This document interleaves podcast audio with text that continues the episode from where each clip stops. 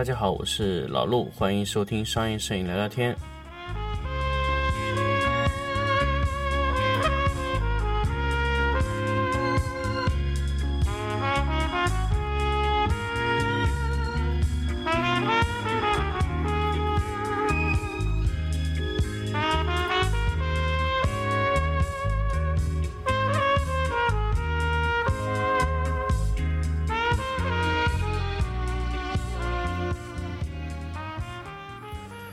欢迎大家继续收听商业摄影聊聊天。那么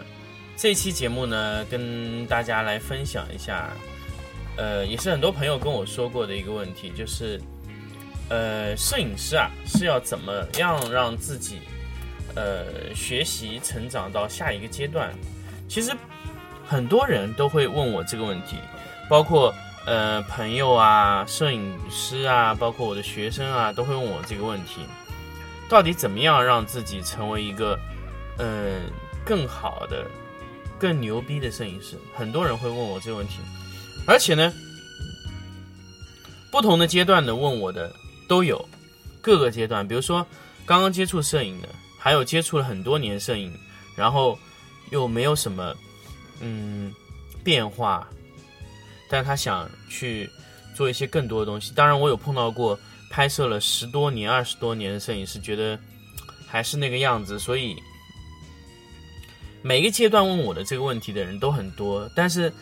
呃，最后他能不能前进啊？其实很多时候都会有一些呃自身的原因，还有一些呢，就是说他是不是掌握了自己的那个阶段最好的一个学习的方法，这个是一个很重要的。但是又很多的朋友又不太。会注意这个问题。那么，其实，呃，最重要的是什么呢？最重要的，我觉得还是，呃，你在每一个阶段正确的认识你这个阶段的状态。那么，就在这期节目呢，跟大家聊一聊我们在每一个状态中的这个学习的方法是怎么样。那么，首先，当然，老陆可以用自己的一些。呃，经验啊，跟大家去分享一下。那么刚刚开始你去学习摄影的时候，处于刚刚入门状态的时候呢，那么你对摄影的这个理解啊，那就仅仅是说啊，我把图片拍的清楚一点。当然，在这个时期，你对自己的摄影这个感觉是非常准确的。你你知道你要拍成什么样，因为你什么都不懂，所以你一开始会对针对什么呢？针对相机。针对器材类的东西，你越来越想去把它搞清楚啊！这是相机，这是镜头啊！镜头是怎么组装的？在初期的阶段呢，大家都是对器材有着呃一个重要的一个理解范围。那么初期呢，其实往往呃我们理解相机的时候啊非常重要。那么对，比如说光圈、快门、感光度啊，这曝光三元素。那么还有一些什么连拍啊、对焦的方式啊，我们这种东西呢，一般呢，首先通过说明书去查询，因为说明书会告诉你的非常清楚。然后呢，慢慢的你会开始逛一些论坛、一些网站，哎，你觉得哎这个功能，因为说明书上只告诉你它是怎么样用，啊，这个你打开这个功能以后，它能得到什么效果？然后呢，有一些效果你是立竿见影，比如说。打开一个，呃，快门，把它打拍拍摄。你比如说旋转，把快门速度拍快一点啊，那你明显就感觉到快门更快，凝固能力更强了。但是如果说一些比较特异的功能呢，比如说多重曝光啊，还有一些 HDR 的啊，包围曝光，还有一些色温啊，这些功能在初期你都是不了解的。那么这个时候你怎么办呢？这种东西一般都是要通过网站去学习。啊，去去去看这个东西，哎，了解了啊，原来啊，这个我不了解的功能是这样的。这是我们初期的这个学习这个知识的方案的最早的时候，因为最早的时期呢，呃，我们的这个拍摄的这个整一个的过程啊，其实就是为了把照片拍清楚啊，拍清楚就是对焦问题。第二个呢。把图片拍的曝光，呃，就是亮度正好，不过曝也不欠曝，亮度刚刚好。那么这个就是一个曝光问题。啊。那么这两个问题一解决以后呢，呃，我们再来看，呃，接下来的一些，比如说，呃，色温，那么处于下一个阶段了。比如说，我们要去了解更加细致的一些内容的时候呢，呃，我们就会去了解一些，比如说色温啊、包围曝光的呃控制。比如说，我们想去利用一下闪光灯了，我们这个时候我们想去用一下灯光了，那么灯光仅仅也是辅助你去完成一些拍摄的啊，这个东西呢。第二个阶段呢，是属于，呃，技术型的，咱们在练习一些呃非常炫酷的技术，所以我们在这个阶段的时候，会特别喜欢用技术来表现，比如说，呃，包围曝光啊，比如说我用闪光灯的时候，可以知道哪些哪些光位啊，怎么样去处理这些东西啊，把照片拍的特别炫酷，然后让人家一看就知道，哎，这是用闪光灯拍摄的，所以我们那个时候拍摄图片呢，特别有特点。就是处于，呃，我们拍的东西就让要让别人知道我用了什么技巧，那这个技巧的这个方面的东西呢，就会原原本本的写在你的照片上，所以这个时候呢，这些技巧呢是露露痕迹的，叫技巧侧漏，所以大家一看你这图片，哇，非常有技巧的感觉，但是这种图片你技巧哪怕再娴熟再完美，你的技巧终归。还是技巧，那么技巧就太做作，那么图片呢，就有时候和搞一些艺术一样，就是太炫技的东西呢，往往看上去不自然。所以这个时候我们拍的图片呢，可以说，呃，可能可以说，比如说比较好看，但是它很炫，它非常炫技，所以这样的东西呢是没有办法长久的。所以我们在经历了大量的炫技的技术时候，比如说我告诉你。怎么样控光？怎么样把光控得特别小啊？比如说我们怎么去控制硬光、软光，控制色温啊？包括我们比如说多光源的融合、多灯处理。各种方式的去处理啊，比如说我们特意的去拍一些多重的影子啊，特意的去拍一些电影的效果，比如说拍个红色的背景啊，用红色的色片去处理，这个时候完全就是一个处于一个叫炫技的状态。这个时候你就恨不得别人看出哦，你这个东西用了非常多的技巧，非常复杂的处理。那所以这种图片呢，处于炫技时期。那么每一个摄影师都会有那个状态的，而且炫技时期。他会有不同的呃时间，有些人炫技时间会非常长，他喜欢把这个技巧用的非常的复杂，非常的呃细腻啊，或者怎么样的控制都非常多。然后呢，又特别融于这个技巧中。我们从单灯开始，慢慢增加到两个灯、三个灯、四个灯、五个灯、六个灯、十个灯、二十个灯、三十个灯，这种属于炫技的状态。我们希望用的灯越来越多，所以我们以前。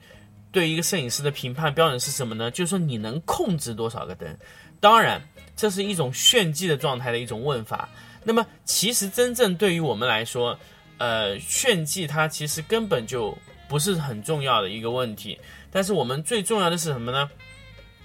我们过了炫技这个时候，我们能把技术啊不露痕迹的展现。不露痕迹的展现是什么呢？就是说，我们明明用了那一些技术，但是呃，你的你的观众啊，比如说看看你这个片子的人觉得，哎，你这个东西我觉得就是自然光拍摄的，这样的话，你的人造光源的控制就非常成功啊。过了那个技术状态，再谈技术啊，技术已经在你的下面那一层了。那么，怎么样去突破到那个状态呢？怎么样从技术的这个状态突破到呃非技术层面呢？首先，我觉得技术状态一定必须要有的，而且你要明确的知道你处于技术状态，你处于很明确的技术状态。呃，为什么呃有些摄影师很长时间他处于技术状态，他没有办法往下走呢？那最主要的原因啊，就是他不意识到他这个状态是属于在技术期，他觉得已经进入了下一个状态，其实他还属于技术期。就比如说，呃。它明显处于技术期的这个特点是什么呢？就是明明可以用一个非常简单的光源，可以拍出一个非常好的效果，它偏偏要用非常复杂的照光、非常复杂的布光手法去拍摄一个物品。它不能去把你的灯光做减法，说，哎，就去掉一部分行不行？我去掉那一部分行不行？他说，哎，不行，不行，不可以，不可以。这个时候呢，就说明它还是属于计数期。处于技术期的摄影师呢，他会大量的喜欢把东西拍的和别人一样，什么东西都想完成的和别人一模一样，然后呢，又喜欢把技术做的特别复杂，让别的一些摄影师呢看不懂、看不明白他的一些布光的手法。那这个时候呢，就属于他技术期，他还属于技术保密的状态。但是真正过了技术期的时候呢，你会明显感觉到，技术对于你来说就像是一种技能。或者说更准确的来说呢，技术相当于是你的一种，呃，像吃饭一样平常的一个事情，它变成了你的潜意识。你知道，哎，在这个情况下我们应该怎么弄，在那个情况下我们应该怎么弄，这个已经变成了潜意识的状态。所以，呃，重要的点还是在于我们怎么样把技术完整的使用。那么这个时候呢？呃，说到技术，它能变成潜意识这个状态，就是知识的得和知和用的这个状态。如果我得到一个知识，当然我只是了解，我知道这个事情呢，我知道它怎么弄，但是我会尝试去做，但是我不能把它完全的发挥到呃自如的状态。那比如说，我知道说啊，要控制一些光深的情况下，除非我特意的去做这些事情，不然这个事情啊。呃，对于我来说啊，就像，呃，就像去做一个非常，呃，复杂的一个数学题一样的麻烦，啊，那么，这个，这个，这个产，呃，比如说我去拍这个东西，那当然很重要的就是。呃，这个技能在我无形中，比如说我去处理一个方案，我知道，哎呀，我要处理成什么样子的时候，那这个技术啊，自然变成一种潜意识的状态，告诉我，哎，天生的告诉我，比如说我要把光深加长，那我就把灯往后拉，顺便把这个功率啊提上去一些，然后我能用光深的后半部分，哎，这个时候一说，哎，我这个变成潜意识。了。这个不是在我得或者知这个状态，我是变成潜意识，所以我的处理方式会非常快，而且我下意识的反应方式会非常多。那么有一些摄影师，他做到一定程度，你跟他说：“哎，你可不可以帮我把呃这个图片做成这个效果？”然后有些摄影师说：“啊，那行，我先试一试。”那么他就会去尝试一个方法，然后那个后来发现了那个方法走不通，了怎么办呢？然后他又换另外一个办法，又走不通，然后再换另外一个办法。那么，一个优秀的摄影师或者一个大师最必须具有的就是，我有几百种、几千种的方案去可以把这个事情做完，但是我可以在瞬间的时候啊，那一个优秀的摄影师就是说，我在处理同一个问题。我有比别人多的很多的方法，比如说我要把地板压暗，在顶上打一个灯，把地板压暗怎么处理呢？首先的办法就是，哎，我比如说我把地板挡掉啊，或者说我把灯头翘起来去控制这个灯头的位置啊，的方法有很多。呃，老陆在这里可以一天给你举七八十个方法，但是大师是怎么处理的？大师就是在啊，优秀的摄影师和大师的处理方案就是他在呃。想到这个事情的时候，他脑子里过了非常非常非常多的方案，然后最后他选择一个最优方案。这就是一个大师和一个优秀摄影师的区别。大师就可以瞬间告诉你一个非常优秀的一个方案，啊，说，哎，这个方案这样处理是最好的，那个方案这样处理可能也可以，但是会让你走出很多很多的弯路。那当然，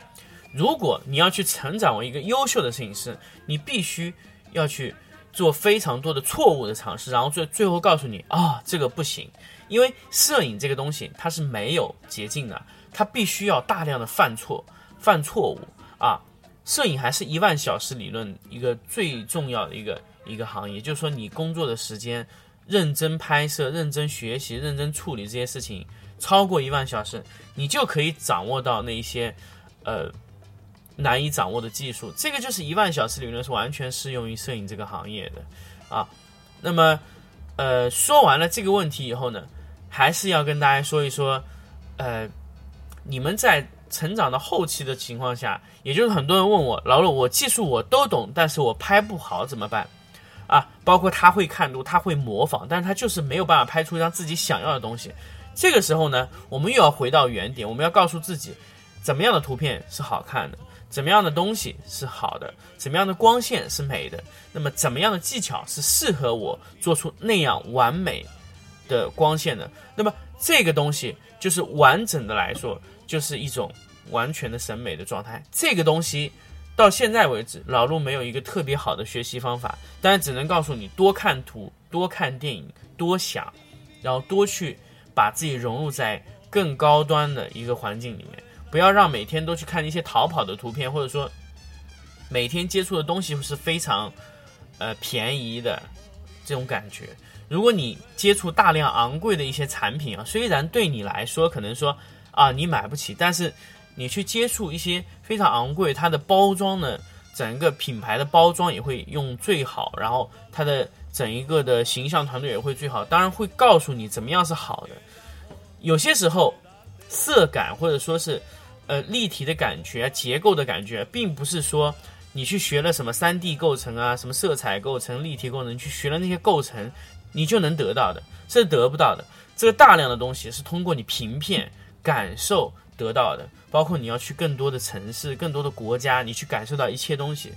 那么，当然这种东西你去。比如说，偶然的去做一些这种培养，这是没有办法培养出你最后的那个状态。最后的那个审美提升的状态是需要你非常非常多的努力，做非常非非常多的累积，才会达到一个量变的过程。所以，呃，我们在进入到技术已经为辅的状状态的时候，我们需要更多的去，呃，去累积你的审美的感觉。这个时候，你所有的生活中碰到的一切事情，都会让你的。呃，审美有改变，所以这个状态是非难非常难调整的。这是为什么这么多摄影师他在后期的时候，就是能拉开非常大的差距。呃，我可以知道啊，同样两个摄影师，呃，同时成长，一般在三年以后，呃，他们经历过的事情不同，他们拍的图片会完全不一样。如果一个人他的美感特别好，他的后期的成长速度会非常快，就是在这个时期，尤其是。呃，经过传统美术教育的学生，为什么会得到比那些呃影楼啊这些小学徒的这种助理能得到更快的提升？问题就在这个地方。所以为什么呃影楼的拍摄，当然不是说看不起影楼的一些摄影师，他他有他的特点，但是影楼的图片永远他只能保持在那一个状态，因为他的感受、他的理解、他对美的要求就是这样的，所以他提升不到广告的级别。他哪怕掌握了那些技术，他拍出来的图片可以说还是 low low 的。为什么会有这样的问题呢？最终的原因就在这个地方。所以，当然大家在处于这个时期，也可以大家来讨论一下这个问题啊。可以在咱们的那个摄影交流群里面可以讨论这个问题，呃，聊一聊。哎，你是怎么看这个？嗯，看这看待这种状态的情况呢？啊，那么。很很久没有跟大家说一下咱们这个商业摄影交流群的这个群号了，我们这边再重新说一下啊，商业摄影聊聊天听众群在 QQ 里面直接搜索八六四四三二七零零八六四四三二七零零，那么也可以直接搜索商业摄影聊聊天听众群，也可以收到我们这个群，那么这个群里面咱们可以呃随意的去聊一些比较有趣的事情。啊，那么。我们这一期节目呢，就跟大家聊到这里。我们下一期跟大家来聊一聊，如果你作为一个摄影师，啊，怎么去带一个摄影助理？哎，这是一个非常有趣的话题。我们在下一期的节目中跟大家聊一聊。